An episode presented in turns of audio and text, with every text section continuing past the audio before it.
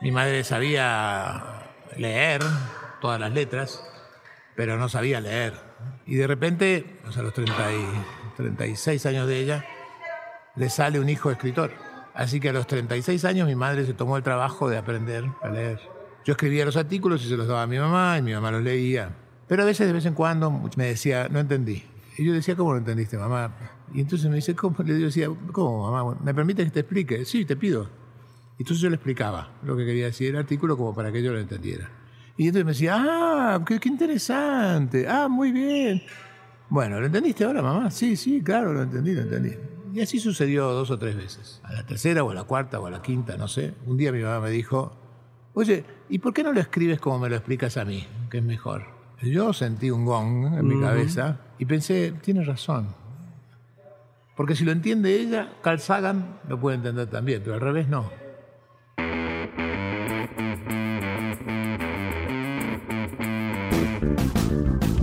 Todos, yo soy Diego Barrazas y esto es Dementes, el podcast en el que me dedico a tener conversaciones con todos aquellos que se han atrevido a crear su propio camino y que todos los días toman acción para acercarse a cumplir sus sueños. Todo esto lo hago con la intención de desmenuzar sus experiencias, entender su forma de pensar y tratar de encontrar entre su historia los aprendizajes, las herramientas y la inspiración que necesitas tú para tomar decisiones y dar el siguiente paso hacia adelante. Este es el último episodio de esta semana especial por el episodio número 100 de Dementes y les traigo la conversación que tuve con Jorge Bucay. Es un episodio más corto que el resto, sin embargo a mí me gustó muchísimo. No teníamos mucho tiempo porque Jorge vino a dar una conferencia a Monterrey y tenía la agenda llena, pero pude robarle 15 minutos para hacer este episodio y creo que quedó muy bien.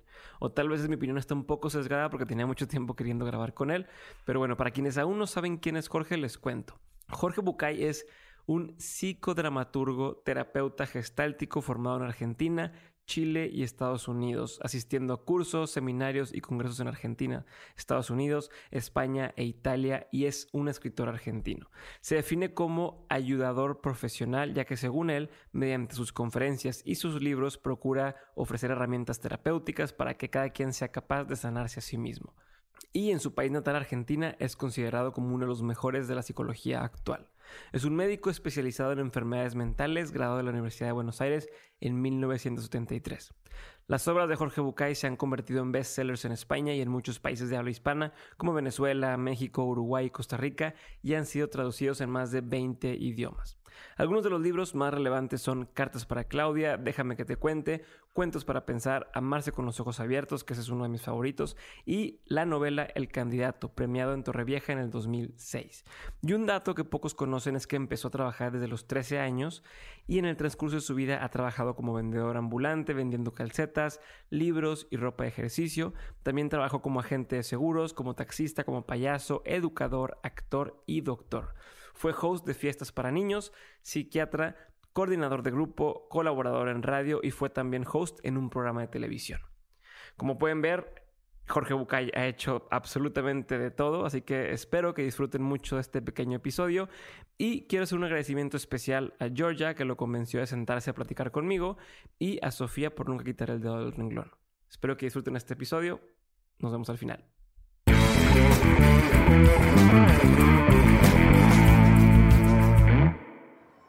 Jorge, antes que nada, te agradezco mucho el tiempo que me estás dando el día de hoy. Bueno, Jorge es una persona a la cual admiro bastante. Eh, desde chico, eh, mi mamá me platicaba del libro que leyó uno que me dejó muy marcado, el de Amarse con los ojos eh, abiertos, donde hablaba de cómo uno interpreta desde antes lo que el otro está sintiendo y lo refleja en otra persona y demás. Y me dejó muy marcado, entonces yo siempre que desde que inicié el podcast dije algún día voy a estar sentado hablando con Jorge. Hoy es el día, gracias a, Georgia que nos ayudó a hacer esto suceder. Un beso para ella. Este, y como el, tiempo es poco, tengo una pregunta y quiero nomás empezar por ahí. ¿Cómo, si en algún momento te imaginaste que ibas a estar haciendo lo que estás haciendo el día de hoy y en qué momento de tu vida fue donde dio ese giro y dijiste, por aquí, por aquí estoy? No tengo entendido que eh, antes de esto eh, estabas encaminado directamente al tema de la medicina, estás en la psicología, pero no sé si te imaginabas dando charlas, te imaginabas escribiendo.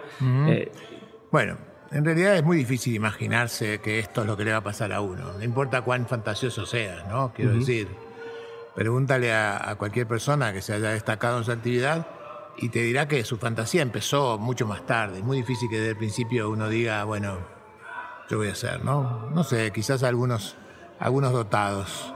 Pablo Picasso, Pablo Picasso decía que la madre le solía decir, si eres militar vas a llegar a coronel, y si eres este, cura vas a llegar a obispo. Yo me dediqué a la pintura y me hice Picasso. Decía Picasso. Así que quizás él tenía la mirada. Yo no. Yo nací en, Buenos Aires, en un suburbio de la ciudad, en un barrio de clase media baja. Fui a la escuela del Estado, en la primaria, la secundaria, la universidad pública. Eh, tuve la formación que tiene cualquiera de los médicos formados en, Argentina, eh, donde ya la Universidad Argentina había dejado de ser la excelencia que había sido. Así que la verdad es que la carrera siempre ha sido, siempre ha ido por delante de mí, siempre me ha sorprendido. Siempre fui detrás de los acontecimientos que pasaban. Eh, por supuesto jamás en la vida pensé eh, si mis decisiones terminaron hasta dedicarme a ser un psicoterapeuta. Hasta ahí terminaron mis decisiones conscientes. Todo lo demás que pasó, me pasó y yo me aproveché de ello, me valí de ello, me apoyé en ello, me gustó, lo disfruté, lo expandí, lo desarrollé pero no es algo que yo busqué. Yo no busqué ser un escritor, mucho menos un escritor que publicara en muchos países fuera de Argentina, mucho menos conocido, mucho menos famoso y mucho, mucho, muchísimo menos y muy lejos transformarme en alguien eh, para quien sus libros sean su medio de vida, que es lo que hoy me pasa, ¿no? Este es un club muy exclusivo que cuenta con muy pocos este, socios este, de vivir de lo que uno escribe. pero, hubo un momento, eh, una vez que iniciaste que ya, oye, escribí mi primer libro, donde dijiste, wow, se me están abriendo unas puertas que a lo mejor no veía y, qué sucedió ahí? Porque tuviste que tomar una decisión, me imagino, de busco este camino o sigo siendo psicoterapeuta y me quedo en, eso solamente. ¿Cómo, ¿cómo fue? Eh, en realidad es una mezcla de cosas también y yo no sé si te puedo decir que fue una, una decisión mía, la verdad. No, no, estoy muy consciente de eso. Eh, lo que sucedió fue que los libros se empezaron a, dar, a hacer conocer, el boca a boca funcionó maravillosamente. De hecho, mis tres libros fueron eh, ideas derivadas de, cosas que no tenían nada que ver con escribir un libro. El primer libro fue una recopilación de cosas que yo escribía para mis pacientes en el interno de la consulta. El segundo libro fue el resultado de una ampliación de mi modelo terapéutico, producto de un pedido de mi editor. El tercer libro tiene una historia asombrosa, que, bueno, para ser breve y explicándola, en el segundo libro yo contaba un montón de cuentos, pero había algunos cuentos que no tenían autor porque eran míos, los había escrito yo. Y entonces en la bibliografía que traía este libro detrás, había un listado de cuentos que servía además como índice, y para que estos cuentos que no tenían autor podrían estar, la referencia de estos cuentos era un supuesto libro anterior, de un supuesto Cuentos para Pensar, de una supuesta editorial aquí y ahora, donde aparecían estos cuentos eh, de un libro que por supuesto no existía. Y la magia fue que los lectores que empezaron a, popularizarse, empezaron a ir a las librerías a pedir ese libro que no existía. Y entonces mi editor me dijo, oye, ese famoso cuaderno cuadriculado donde tú escribes tus cosas, ¿lo tienes? Le digo, sí. Me dice, yo lo quiero publicar. Le digo, ¿qué vas a publicar? ¿Mi cuaderno de notas? Me dice, no, está pasando esto. Y entonces le dije, pero ese libro no existe. Me dijo, bueno, escríbelo. ok, salió de la... Sí, y ese fue el tercer libro. Es una cosa asombrosa que no, nadie puede prever que esto puede llegar a pasar. Y bueno, y así. Así fueron dándose las cosas, así me fui enamorando de la idea de escribir, de la idea de trascender. Siempre pensé que un terapeuta es, es, una inversión muy grande para una, para una sociedad, digamos, formar un terapeuta, de verdad formarlo, ¿no? es una inversión muy grande, son entre 30 y 35 años de inversión en una persona. Si un terapeuta formal que atiende un consultorio y atiende cuatro o cinco pacientes por día, tres veces por semana, este, formar un terapeuta durante 35 años para que atienda 15 pacientes por año es un, es un despropósito económico, digamos así, desde el punto de vista de la energía social. Siempre pensé que los terapeutas y muchos otros pensadores, hacedores y formadores de opinión deberían salirse del entorno de sus lugares para llegar más allá, ¿no? Para, digamos, para aprovechar un poco lo que han estudiado y lo que han recibido. Y eso es lo que intenté hacer. Empecé escribiendo para algunos magazines, algunos periódicos barriales. Después, eh, cuando la historia de mis libros se trascendió, la, radio empezó a llamarme para hacer columnas, de la radio a la televisión. y de la televisión, que fue un salto cuántico en realidad, después de negarme durante tres años a, hacer televisión, porque me parecía que era un medio un poco, qué sé yo, bizarro, este, finalmente decidí que si alguien quería que yo haga televisión, la televisión la iba a hacer yo a mi manera, con mi programa, a mi estilo. Y entonces me, dijeron que no, por supuesto, porque el programa a mi estilo no era comercial y no tenía sentido. este, y entonces yo dije, bueno, si no, no. No, pero la televisión, yo dije, no, a mí no me interesa la televisión, a mí me interesa lo que yo puedo hacer con la televisión, no lo que la televisión puede darme a mí, es lo que yo puedo darle a la gente. Yo, con lo que yo tengo estoy hecho, no, no necesito nada más. Claro, es que me, parece que tienes, como tienes tan claro tu propósito, da igual el medio por el cual lo haces, ¿no? Y en ese momento era trascender y no tenía nada que ver con, con, ninguna cosa que representara. De hecho, esos dos años que yo estuve haciendo mi programa de televisión, que finalmente aceptaron tal como yo lo diseñé, donde el canal perdía dinero y, y nadie que estuviera alrededor mío ganaba porque yo no recibía pacientes, cancelé mi consultorio durante esos dos años, no permitía que ninguno de los terapeutas que trabajaban conmigo tomaran pacientes que venían, a pesar de que había 15 o 20 llamados por semana pidiendo terapia, nosotros los derivábamos a los centros asistenciales gratuitos de, la ciudad. Y eh, querían poner un, teléfono de pago donde la gente tuviera que pagar para llamar o pagar para una consulta, yo dije que no. Querían poner anuncios de medicamentos o de centros de asistencia, yo dije que no. En un momento determinado el productor me dijo, pero usted no quiere que, usted, usted no quiere que nosotros ganemos plata, doctor. Y le dije, no, este es un programa de servicios. Este no es un programa para ganar dinero. Hay tantos programas para ganar dinero. ¿Por qué tiene que ser con este? Y me dice, porque tenemos dos millones de seguidores por día. Le dije, bueno, es una buena razón. Yo, no te preocupes, pronto me voy y vas a tener el espacio libre. No, no, no, no, no. Finalmente, a los dos años, cuando yo pensé que el ciclo había terminado, me fui. Pero estaba sembrado, ¿no? Dos millones de personas por día que te ven en un canal de aire. Es un caudal de gente que te, que te sigue, que te quiere, que te recuerda. Y que hoy, 20 años después, yo camino por Buenos Aires y la gente me dice, ¿cuándo vuelve a la tele? No me dice, leí su último libro, ¿eh? sí, no, la televisión. Me dice, ¿cuándo vuelve a la tele? Así que esto fue una cosa muy impresionante. No se, no se tradujo rápidamente en la venta de libros, pero sí se tradujo en la historia de ser alguien conocido y reconocido, que motivó en esta historia del agobio que significa no poder caminar por la calle, no poder sentarse en un restaurante, no poder sentarme a tomar un café con mi hija, significó que yo me fuera de Argentina. Porque de verdad no era ni mi objetivo ni, ni mi pasión, ¿no? Buenísimo. Aprovechando eh, la vuelta que tienes aquí en Monterrey hoy, que hablas, vas a hablar sobre, vos vas a contar 10 historias alrededor de la felicidad. ¿Podrías adelantarnos una historia este, de todas las que tienes o, algún aprendizaje de, de, de, este tema? Mira, el primer cuento del que yo hablo en la, en la charla es el primer cuento que me contaron a mí. Es decir, la, charla de hoy comienza con mi propia historia personal. Yo vengo de una casa donde había cuentos por todos lados, ¿no? Cuatro abuelos, dos de ellos árabes, dos de ellos judíos, contaban historias todo el tiempo. Historias del derviches, historias de rabinos, historias del Islam, historia del Talmud. Había historias por todos lados. Mi padre, un amante de la lectura, obsesivo amante de la lectura, eh, no tenía nada, salvo libros. Lo único que su patrimonio personal era un, par de zapatos, este, un traje que usaba para ir a trabajar y cientos y cientos de libros de historias increíbles que de vez en cuando nos contaba a mi hermano y a mí. Eh, en una casa como esta era natural que los cuentos formaran parte de ella y la costumbre que habían instalado mis padres era, no había ninguna razón para que en la noche, cuando nos acostábamos, o mi padre o mi madre nos contaran un cuento, siempre. Siempre. Siempre, siempre había un cuento ahí. Y por supuesto, como todos los niños, uno tenía su cuento favorito o sus cuentos favoritos. Y el mío era el patito feo.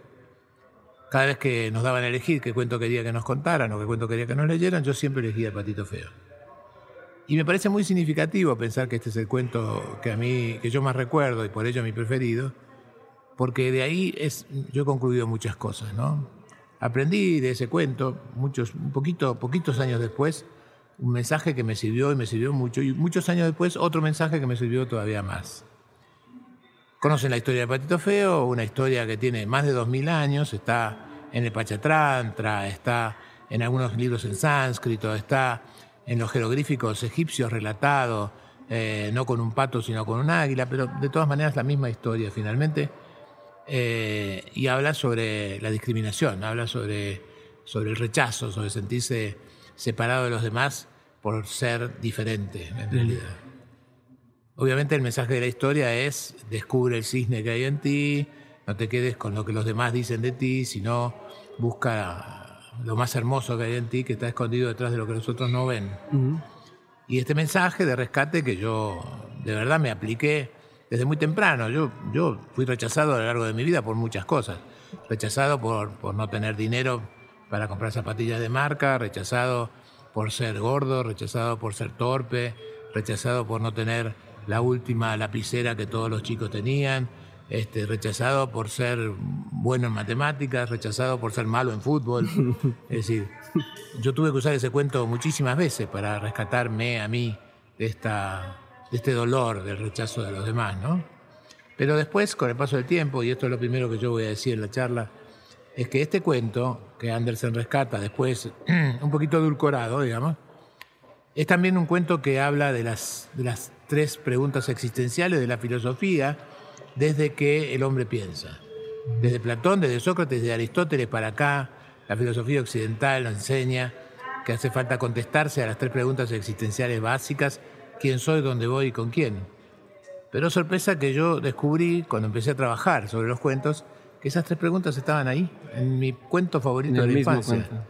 Que el patito feo, en realidad, para llegar al final feliz que la historia llega, donde él se encuentra realmente con, con su familia de origen, por llamarlo de alguna manera, por, con su grupo de pertenencia, para llegar a ese final él tiene que contestarse las tres preguntas. Y de hecho se las contesta y se las contesta en ese orden. Él tiene que saber que él no es un pato, en realidad, que está ahí pero no es un pato.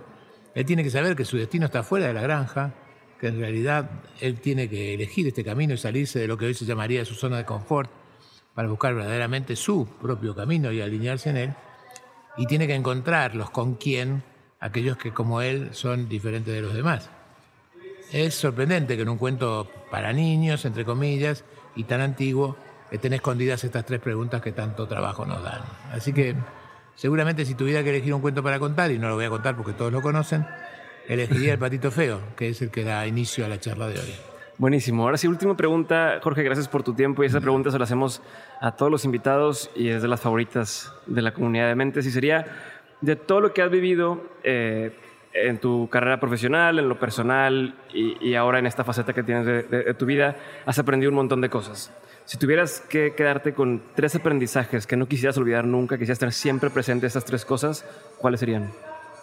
Mi madre tuvo que dejar el colegio primario cuando estaba en cuarto grado porque tuvo que salir a vender panes dulces en la calle para juntar el dinero para darle de comer a los siete hermanos que ellos eran.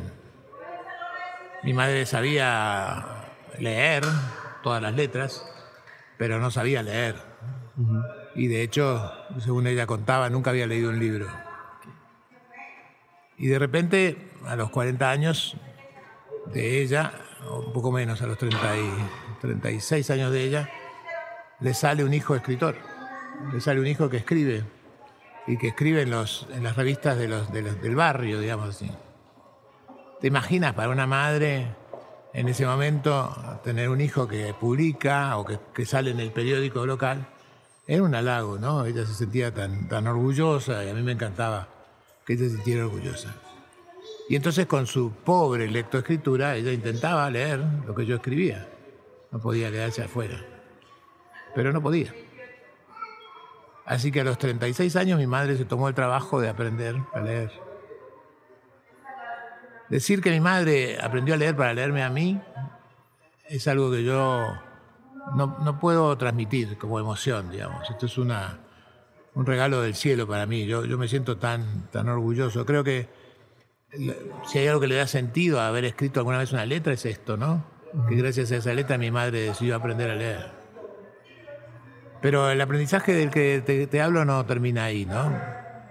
Yo escribía los artículos y se los daba a mi mamá y mi mamá los leía con, ambición.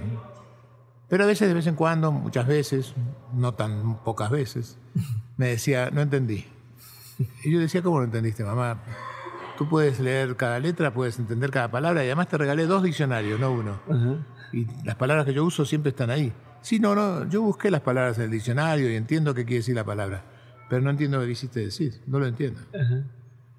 Y entonces me dice, ¿cómo? Le decía, ¿cómo, mamá? ¿Me permite que te explique? Sí, te pido. Y entonces yo le explicaba lo que quería decir el artículo como para que yo lo entendiera. Y entonces me decía, ah, qué, qué interesante, ah, muy bien. Bueno, ¿lo entendiste ahora, mamá? Sí, sí, claro, lo entendí, lo entendí. Y así sucedió dos o tres veces. A la tercera o a la cuarta o a la quinta, no sé. Un día mi mamá me dijo, oye, ¿y por qué no lo escribes como me lo explicas a mí, que es mejor? Yo sentí un gong en mi cabeza, lo recuerdo perfectamente el episodio, ¿eh? Y pensé, tiene razón. Porque si lo entiende ella, Carl Sagan lo puede entender también, pero al revés no. Desde entonces, para acá, han pasado 50 años, yo nunca, nunca, jamás en la vida escribo una letra sin preguntarme si mi mamá lo entendería. Y mi parámetro verdadero para escribir estos libros que yo he escrito, 30 a esta altura del partido, es no escribir para mi mamá. No es esta la idea. La idea es escribir para alguien que haya tenido el estudio de mi mamá. Si mi mamá lo podía entender, lo puede entender cualquiera. Yo escribo como para que lo entienda alguien como mi mamá. Y este, este es un aprendizaje importante, porque además yo estoy seguro que si mis libros se han vendido, se han traducido en 34 idiomas y se han publicado en 50 y tantos países. Es por esto, es por este aprendizaje que me hizo mi mamá, que no había terminado el colegio secundario, el primario. Buenísimo. Así que este es el número uno. El aprendizaje número dos seguramente viene de, de las manos de algunos de los maestros que he tenido en mi vida, muy buenos, muy buenos maestros, muy buenos maestros. Y tiene que ver con esta, con esta bandera de, de ser lo que uno es, ¿no? Esta, esta historia de aprender de un señor que fue el creador de la terapia Gestalt, que se llama Fritz Perls, que escribió alguna vez eh, lo que es es. Lo que es es. Y esta, estas simples pocas palabras para mí significan un montón de cosas, ¿no? Han significado en toda mi vida que soy quien soy, que no soy quien, quien los demás querrían que sea, que no soy el que a mí me gustaría ser, que soy quien soy y que esto, y que esto es lo que hay, digamos, ¿no? Pero lo que pasa es que de ahí se deriva que el otro es quien es y no quien yo quisiera, que la realidad es la que es y no la que a mí me gustaría. Y que si quiero cambiarla tengo que empezar desde el lugar de saber que esta es. Porque no se puede cambiar lo que no aceptas tal como es. ¿no? Y si yo tuviera que decir la tercera cosa que me pasó en la vida que me ha cambiado para siempre, seguramente es el nacimiento de mis hijos. Yo no soy la misma persona antes de parir a mis hijos que después. La dimensión que yo tengo y la trascendencia que me da haber parido hijos, que han parido hijos, que son mis nietos, me da una, una mirada del mundo diferente y me permitió conocer lo que yo llamaría el único amor genuino que se puede sentir, que es el amor que un abuelo siente por sus nietos. Porque con los hijos, como tienes la responsabilidad de educarlos, la responsabilidad de cuidarlos, la responsabilidad de no malcriarlos, la responsabilidad de dirigirlos, la responsa tanta responsabilidad, tu amor se tiñe de tu trabajo de padre, ¿no? Con los nietos es diferente. Con los nietos tu amor es por el puro amor y se corresponde con la definición de amor que a mí más me gusta, que lamentablemente no es mía, es de Joseph Sinker, que es el amor es el regocijo por la sola existencia de la persona amada. Y yo aprendí a amar así con mis nietos y gracias a mis hijos. Así que supongo que esas son las, tres cosas que me han marcado, entre tantas, ¿no? Entre tantas otras.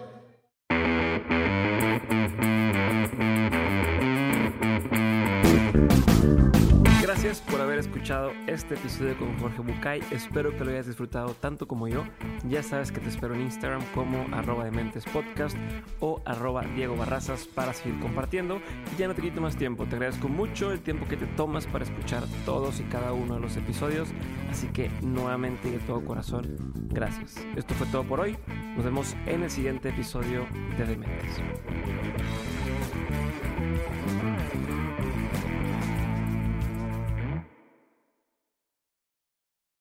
With the Lucky Land slots, you can get lucky just about anywhere. This is your captain speaking. Uh, we've got clear runway and the weather's fine, but we're just going to circle up here a while and uh, get lucky. No, no, nothing like that. It's just these cash prizes add up quick. So I suggest you sit back, keep your tray table upright, and start getting lucky. Play for free at LuckyLandSlots.com. Are you feeling lucky? No purchase necessary. Void where prohibited by law. 18 plus terms and conditions apply. See website for details.